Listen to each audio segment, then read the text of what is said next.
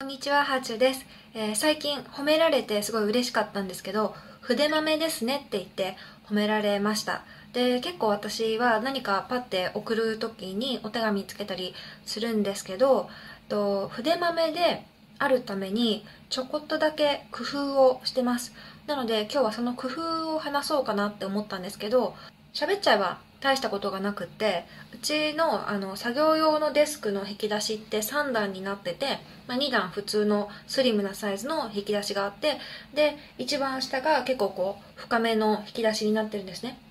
その2番目のスリムな引き出しが私の場合はお手紙用の引き出しになってるんです。でどういうことかというと書きやすいペンと封筒とあと可愛いレターセットと切手を全部同じ引き出しに入れておいてでもうお手紙書こうと思ったらパッとそこの引き出しを開けてお手紙パーって書いてで送れるようにしてます。でそこにあの同じ場所に可愛い付箋とか本当にちっちゃい可愛いメモとかも入れておいてそこに例えば請求書を送る時とかの一言書いて添えるとかそういうこともできるのでなので引き出しを一つもうお手紙用に決めちゃうっていうのをすごいおすすめです。で文房具って結構収納に困ったりして私は文房具大好きなんですけどやっぱね活用できるかどうかって収納だなって思うんですよね。で前はあのお手紙用の引き出しとか作ってなかったので手紙書こうと思ったら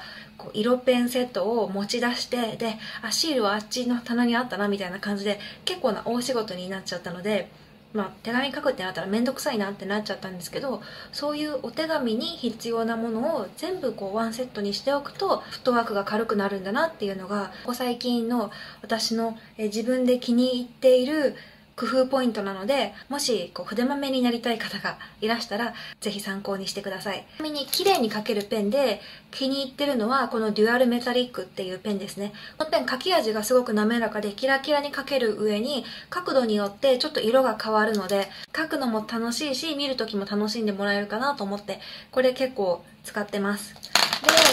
えー、レターセットは最近はあの文具女子博で買った乙女印刷さんの、えー、可愛いレターセットを使ってるんですけどクリーマとかミンネとかのハンドメイド作家さんのサイトとかで買ったりっていうこともあります。でそういうものをストックしておくとそれを使いたいから手紙書こうかなっていう気持ちになるんですよね。